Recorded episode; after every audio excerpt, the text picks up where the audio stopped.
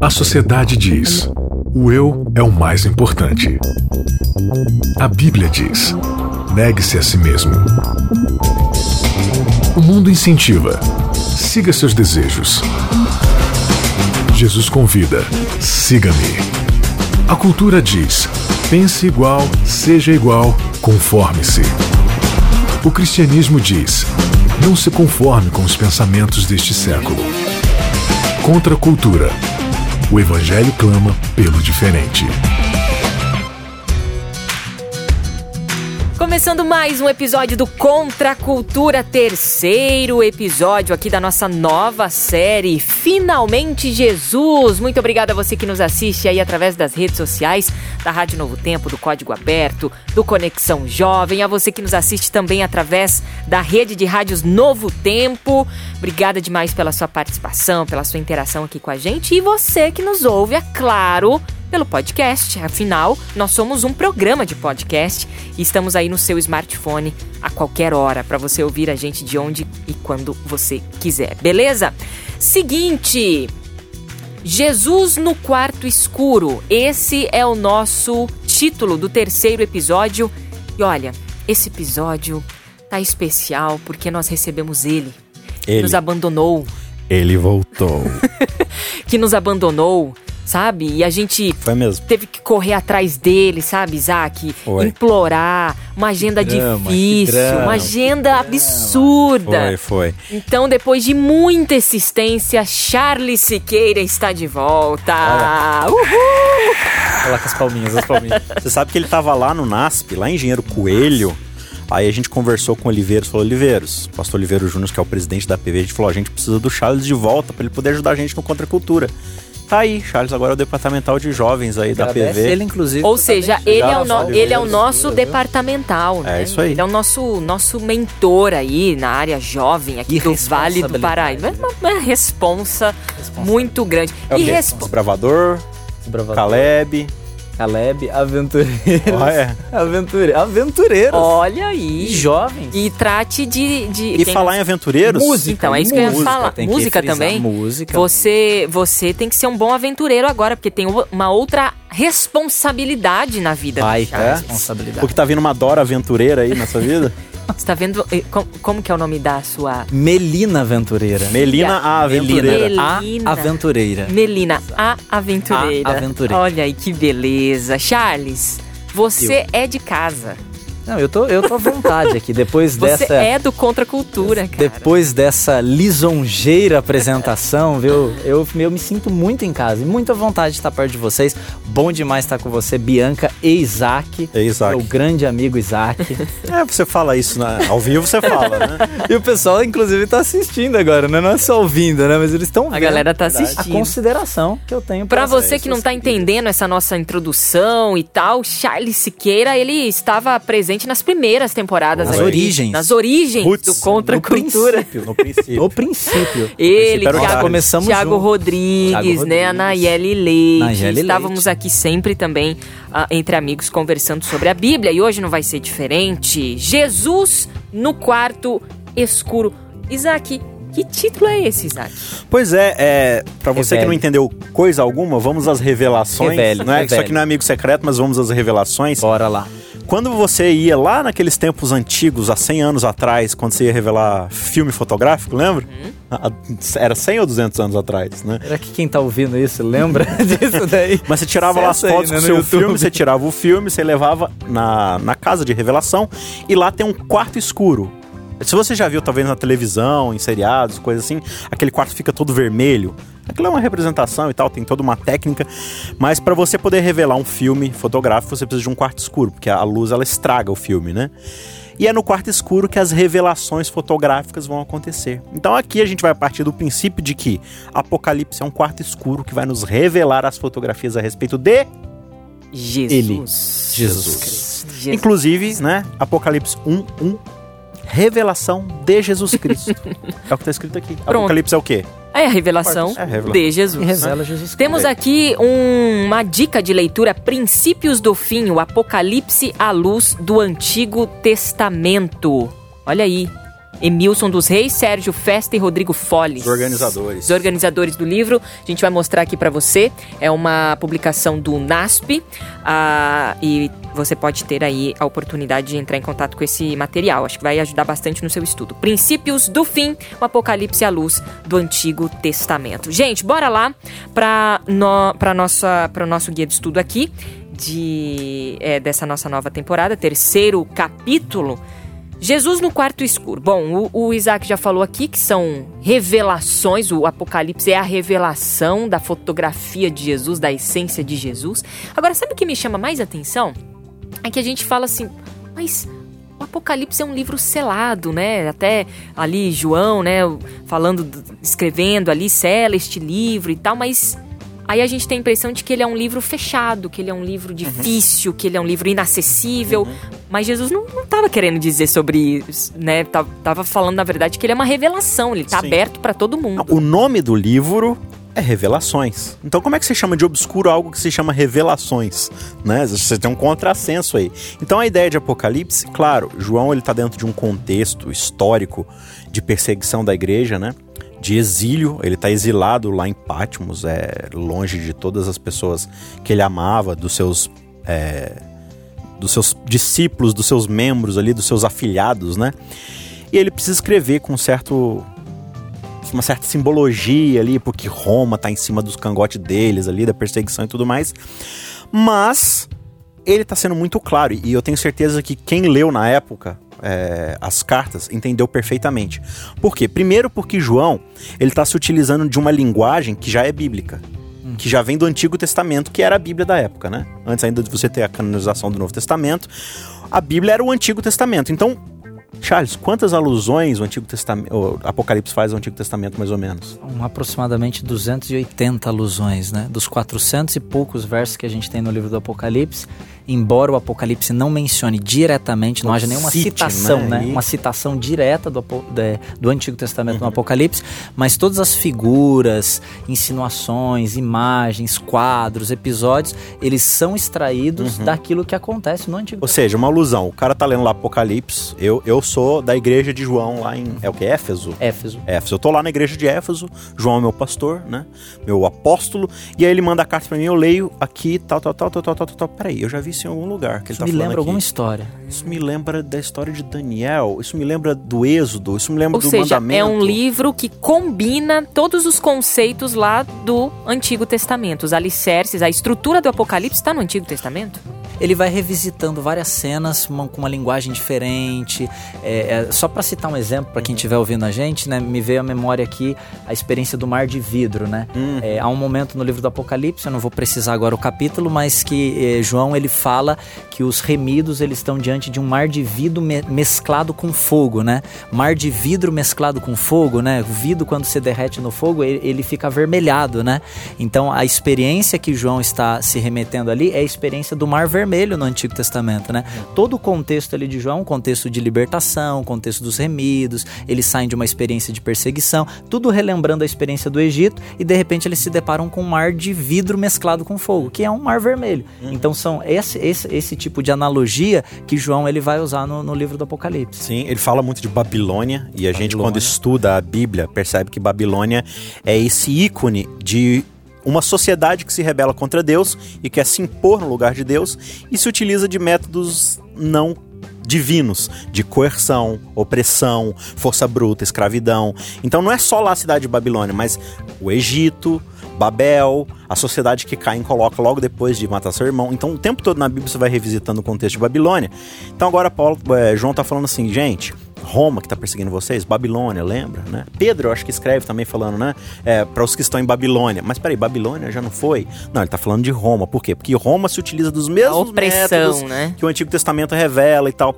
Então, assim, é, o Apocalipse ele vai pegar esses polaroides, digamos assim, e vai falar, ó, tá vendo essa foto aqui, ó? Então, tá vendo aqui no fundinho, ó, a Jesus aqui no fundinho da foto. Era sobre ele essa foto. Era ele que estava enquadrado. Tem um monte de coisa na frente. Deixa eu começar a tirar essas coisas da frente para você. Até tem esse conceito que alguns dizem, não sei se é verídico ou não, de que o mistério, na verdade, não é uma coisa que está oculta. É algo que tem tanta informação que aquela coisa se perde atrás. Então, então o Apocalipse ele tá tirando as informações excessivas agora, despoluindo, despoluindo falar, ó, era Jesus no fim das contas. E claro, se Jesus é a revelação de Deus, né? A gente vai falar sobre isso no episódio que vem, mas Jesus ele é a revelação de quem Deus é como um todo. Então o Apocalipse está falando isso, olha, o Antigo Testamento todinho trazia Deus para nós. Então agora, não se sinta desamparado porque você está sendo perseguido, porque Jesus ainda não voltou. Calma. É, todas as promessas que se cumpriram agora estão se tornando cada vez mais evidentes e isso vai mostrar pra gente que a nossa esperança precisa continuar. Massa. Em algum momento a gente vai estudar aí também sobre algumas das dos papéis que Jesus vai desempenhar no livro Sim. do Apocalipse. E quando a gente vai para a Bíblia, a gente percebe que aquilo que Jesus é não está desvinculado com aquilo que ele faz aquilo que ele faz define aquilo que ele é. Então, quando a Bíblia fala que o livro do Apocalipse é a revelação de Jesus Cristo, não é apenas é, criando um perfil social de Jesus, né? Dando características, ah, ele é bondoso, ele é amável. Não, as características dele, elas são construídas a partir das ações dele. Então, ele é aquele que salva, ele é aquele que disciplina, ele é aquele que é o cordeiro, ele é aquele que intercede, ele é aquele que é o mediador. Então, todas essas ações de Jesus, elas vão construindo a identidade de Jesus, que é mais uma vez expandida no livro do Apocalipse. Vamos explorar isso então, porque é o que é, é o que o episódio está sugerindo aqui pra gente, sugerindo não, tá? Expondo aqui pra gente, Sim. pra gente poder estudar é, a representação ou a representatividade de Jesus no Apocalipse. O que que o Apocalipse fala ou revela sobre Jesus? O que que a gente encontra sobre Jesus no Apocalipse? Primeiro, então, acho que é interessante a gente ler o comecinho lá de Apocalipse, como, hum. como todo, Apocalipse 1. Apocalipse, eu tô falando espanhol. Apocalipse. Apocalipse. É, é, Apocalipse, ou Revelations, Revelation. no inglês, Revelações. Diz assim, capítulo 1, verso 1. Revelação de Jesus Cristo que Deus lhe deu para mostrar a seus servos os acontecimentos que ocorrerão em breve ele enviou um anjo para apresentá-la a seu servo João, que relatou fielmente tudo o que viu. Este é seu relato da palavra de Deus e do testemunho de Jesus Cristo. Então, o que João vai falar agora, ou vai, vai mostrar que foi a revelação que ele recebeu, é do, da palavra vinda diretamente de Deus, ou seja, dos mandamentos que Deus deu para a humanidade e do testemunho de Jesus. O que foi o testemunho de Jesus? Foi uma vida, um ministério, morte e ressurreição que ele viveu, revelando quem é Deus, certo? Verso 3: Feliz é aquele que lê as palavras desta profecia, e felizes são aqueles que ouvem sua mensagem e obedecem ao que ela diz, pois o seu tempo está próximo. E aqui ele vai falar no, no verso 5: Olha, eu, João, escrevo às sete igrejas na província da Ásia, graça e paz a você da parte daquele que é, que era e que ainda virá, dos sete espíritos que estão diante do seu trono e de Jesus Cristo. Ele é a testemunha fiel destas coisas, o primeiro a ressuscitar dos mortos e o governante de todos os reis da terra. E aqui ele vai falar sobre o reino de sacerdócio do Pai, sobre as glórias de Deus, ele vai falar que ele é o alfa e o ômega, ou seja, ele está desde o início e agora está o fim. Então ele começa a mostrar que, ó, gente, o foco dessa carta é, é, Cristo. Sobre Jesus. Quem é Jesus? Jesus, ele é Deus. Ele estava lá no princípio e ele vai estar tá lá no final, porque eu, estou falando das coisas finais, mas veja que eu vou começar a falar das coisas finais só lá da metade do livro para frente. Nos 11, mais ou menos, primeiros capítulos, eu vou falar das coisas que estão lá atrás. Mas eu quero que vocês vejam que Jesus estava lá no princípio, quando diz assim, ó, é, no princípio criou Deus os céus e a terra. Era Jesus lá, certo? Junto com o Pai, junto com o Espírito. E em breve eu vou começar a falar das coisas que vão acontecer lá no fim dos tempos. Então, o ômega, lá no final, o mesmo Jesus que estava lá no Gênesis, que estava lá no, no, Sinai, que estava lá no Calvário, é o Jesus que vai estar tá lá no final descendo em, nas nuvens e tal, né? Aquele que era, aquele que é, aquele que há de vir. Então, presente, passado, futuro, tudo é a respeito de Cristo, porque Cristo está em todas essas coisas. Então, agora a gente vai começar a entender um pouco mais, como o Charles falou, nesses papéis que Jesus desempenha, não só no passado, mas no presente, na morte, na ressurreição, como sacrifício, como sacerdote ofertante. Tudo, no final das contas, é sobre ele. E é para fechar com chave de ouro, né? A, a, Bíblia ela começa com Jesus e termina com Jesus, Perfeito. e ele começa glorioso e termina glorioso, né, Charles? Perfeito. E, e, e tem um conceito interessante na teologia, né? Que, que, diz que a protologia define escatologia. Em outras palavras, a história do início, ela que vai pautar a história do fim. Então, assim como aconteceu no início, é assim como vai acontecer no final. O final, ele vai ser uma restauração daquilo que foi projetado inicialmente. Por isso a importância do Apocalipse revisitar as origens e por isso a importância da gente saber qual que era o plano original de Deus, como as coisas deveriam funcionar, porque tudo aquilo que fora sonhado e estabelecido no início e que por ocasião da desobediência, da separação do homem em relação a Deus, houve uma ruptura, um parênteses no tempo, agora é Jesus que é esse ômega, né, que vem exatamente para poder é, estabelecer aquilo que havia sido sonhado desde o início. Isaac começou lendo aqui um capítulo 1 de Apocalipse, versos aí de 1 a 6, né, Isaac, você leu mais ou menos? Uhum. Ali em, é, no capítulo 1, versículo 18, por exemplo, continua dizendo, né, revelando mais sobre Cristo já de início, sou aquele que vive, estive morto, mas agora vivo para todos sempre e tenho as chaves da morte e do mundo dos mortos, né? Então a gente já vê aqui no capítulo 1 é, um, é, várias coisas que João escreve sobre é, Cristo, a essência de Cristo, o que ele está fazendo. Aí a, o guia de estudo vai para o capítulo 5 também, apresenta o versículo 8, onde diz aqui: quando o cordeiro recebeu o livro, os quatro seres vivos uh, e os vinte e quatro anciões se prostraram diante dele, cada um tinha uma harpa e taças de ouro cheias de incenso, que são as orações do povo santo. E aí a gente vê e começa a entrar aqui uma questão do Apocalipse que é os símbolos. Uhum. E é isso que, que mas que que é isso? Ancião? Uhum. Harpa? Ajoelhando? Que que é esse povo? E, e, e, o Antigo Testamento me ajuda a, a descrever ou a entender Opa. essas coisas? Sabe Como é você, isso? Você falou do verso 18 no capítulo 1, né? Mas se quiser voltar um pouquinho, por exemplo, pro verso 20 do capítulo 1, é, na minha Bíblia, tradução nova versão internacional, diz assim... Esse é o mistério das sete estrelas que você viu em minha mão direita e dos sete candelabros. As sete estrelas representam os anjos das sete igrejas e os sete candelabros representam as sete igrejas. Então, por que esse texto? Né? Você vai percebendo que o próprio Apocalipse ele já fornece uma chave interpretativa, né? Você estudar o Apocalipse como um todo e não isoladamente já vai te ajudar a entender muitas coisas que ele traz. É, eu se vocês tiverem até uma ideia para adicionar, mas eu, eu entendo pelo menos três maneiras de você, ou três ferramentas para você usar para interpretar o Apocalipse. A primeira é o próprio Apocalipse, né? Você tomá-lo como um todo, o contexto, algum, algumas cenas elas carregam a sua interpretação. Não pega um verso bíblico e sai correndo para pegar um jornal. Não, Exatamente. e nem assistir um documentário no YouTube. entendeu? Você Sobre pega... o anticristo. Tipo isso, uhum. entendeu? Agora, existe o próprio Apocalipse, existe o Antigo Testamento, a Bíblia como um todo, né? Porque várias dessas figuras, como a gente já mencionou, elas são figuras que fazem alusão a episódios que aconteceram no Antigo Testamento. O Isaac mencionou Babilônia, por exemplo, ancião, anciões, são figuras que é, o povo que está, o leitor original, né? O primeiro leitor disso daqui, ele estava familiarizado com esse vocabulário. Sim. Porque para eles isso daqui era muito, era, natural. era muito comum, exatamente. Nós que temos esse abismo cultural e a gente tem que fazer é, e a gente tem que estar tá sempre visitando essa cultura para a gente poder entender o que, que o leitor. Precisa ler com o olhar do leitor original, original de João. Exatamente. Como é que a gente faz para saber dessas coisas? A gente precisa estudar o contexto cultura, deles. Né? Exatamente. E, ter, e, a terceira chave interpretativa, é, a primeira eu falei que é o próprio Apocalipse, a segunda o Antigo a Testamento. como um todo. E, e a Bíblia como um todo. E a Bíblia como um todo.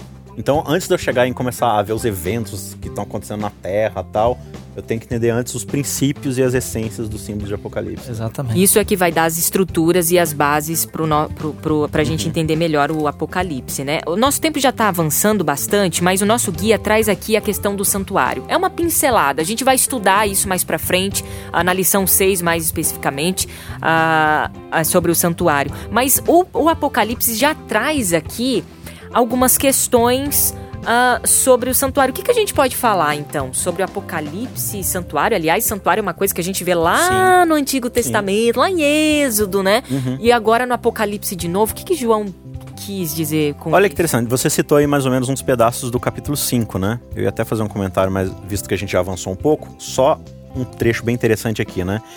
É, Apocalipse aqui está retomando exatamente o momento quando Jesus ascende aos céus, né? Hum. Ele está lá com os discípulos depois de 40 dias de sua ressurreição, ele né, sobe e aí acabou a história de Jesus na Terra, até que a gente chega em Apocalipse. E Apocalipse começa justamente quando Jesus, como né, em certa figura de linguagem, está entrando no céu vindo lá da Terra.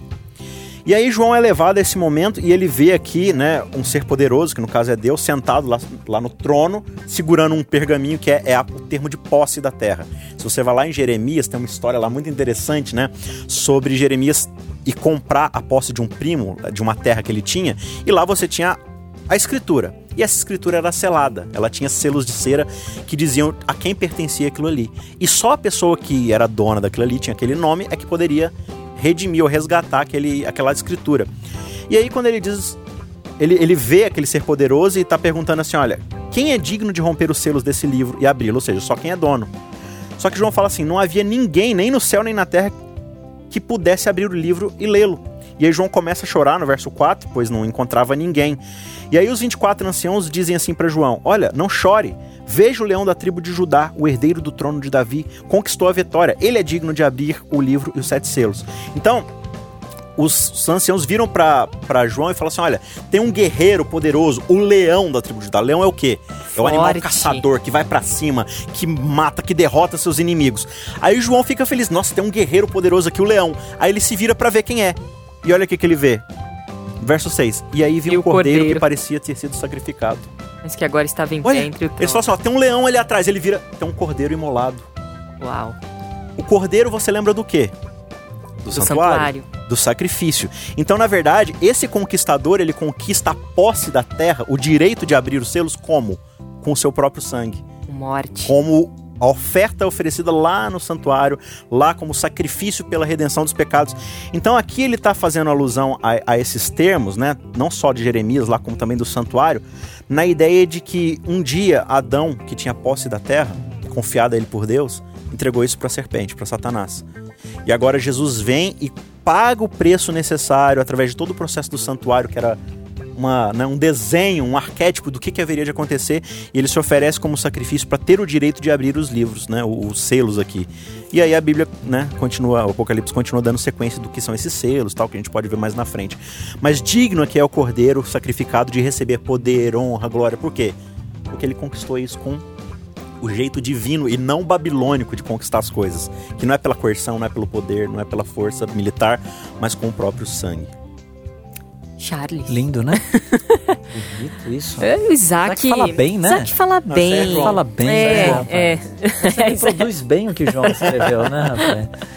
Mas é, ainda voltando sobre essa questão que você falou do santuário no Apocalipse, embora a gente vai estudar um pouquinho mais isso, mas as principais cenas do Apocalipse elas se abrem fazendo uma referência ao santuário, né? Então a gente mencionou aqui das alusões do Apocalipse ao Antigo Testamento e eu vou chegando ao final desse episódio é, entendendo que ficou muito claro que todo, todo o Apocalipse ele está alicerçado no Antigo Testamento, né? Não tem como você querer entender o Apocalipse se você não tiver o mínimo ali de conhecimento do que acontece no Antigo Testamento, porque isso vai facilitar em muito você interpretar adequadamente o livro do Apocalipse. Então, o santuário é sim uma das geografias que o Apocalipse vai visitar e ele vai tirar cenas, objetos, utensílios. Ele vai mencionar, por exemplo, é, é, João vendo a arca da aliança, ele vai falar dos candelabros, que são vários elementos que aparecem no santuário e é por isso a importância da gente conhecer um pouquinho nesse serviço do santuário para entender onde o Apocalipse quer chegar. É, e já fica a dica pra gente, é, sei lá, ver, ler, assistir coisas relacionadas ao santuário pra gente. Ah, ah, então é isso. Ah, e quando a gente foi pro Apocalipse, ah, saquei. Ah, tô entendendo, né? A gente citou isso nos primeiros. Acho que o primeiro episódio, né, Isaac? De que o Apocalipse não é uma coisa assim que você tem um, um, um livrinho ali de traduções, né? Ah, mar é, po é povo. Ah, isso é aquilo. Ah, é, né? Enfim, um monte de, de traduções. Não é isso. É um contexto muito mais amplo, significativo, histórico. É, esse olhar que a gente tem que ter do povo da época, da cultura, isso vale, isso é rico, né? Você falou uma coisa que me veio à mente. É, quando eu falei das três chaves, né?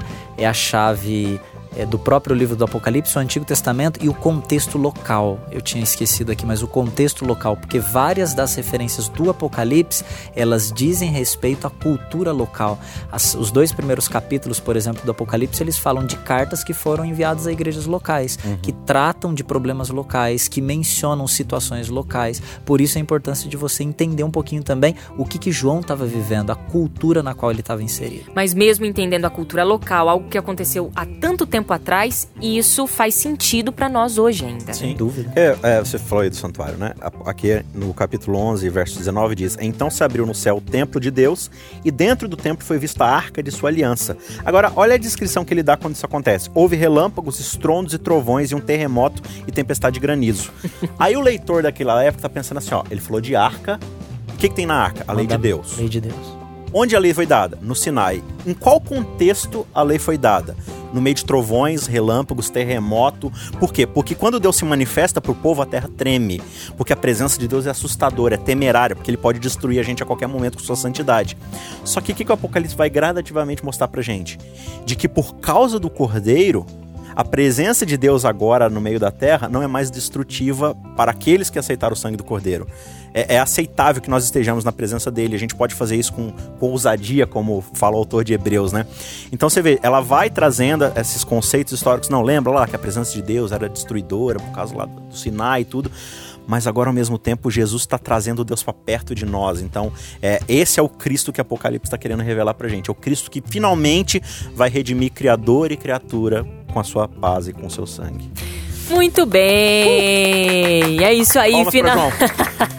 final de mais um episódio, final de mais um Contra a Cultura. Olha, se liguem, essa é uma grande revelação e uma grande oportunidade de conhecermos melhor Jesus Cristo, esse que nos é revelado através do Apocalipse. Um livro que não é para trazer medo, não, é para trazer muita esperança. Para trazer Jesus. Para trazer Jesus pra gente é, de uma maneira ainda mais plena, mais significativa e mais a, ah, transparente, né, Isaac? Quem sabe cheio de símbolos aqui, a gente acha que é muito difícil, mas não. Se a gente olhar por detrás das, desses símbolos, a gente vai encontrar esse pergunte, Deus que que misterioso. Jesus? O que, o que, o quê? Não, se você tiver alguma dúvida no Apocalipse, comece a perguntar o que que isso me diz sobre Jesus. Ah, ótimo. Pensei que você tava perguntando para mim, o episódio fechou, fiquei desesperada. Isaac Rezende, valeu, até semana que vem. Valeu, até semana que vem. Charles tamo Siqueira, junto, tamo, tamo junto. Nada junto. poderá nos separar. Obrigada a você aí de casa que sempre acompanha a gente. Obrigada também ao Dani, que é o nosso operador de áudio, tá aqui nesse episódio com a gente e, e, e seguirá aqui essa maratona conosco, né, Dani? Obrigada demais aqui também pela sua ajuda. Valeu e até semana que vem. Contra a cultura. O evangelho clama pelo diferente.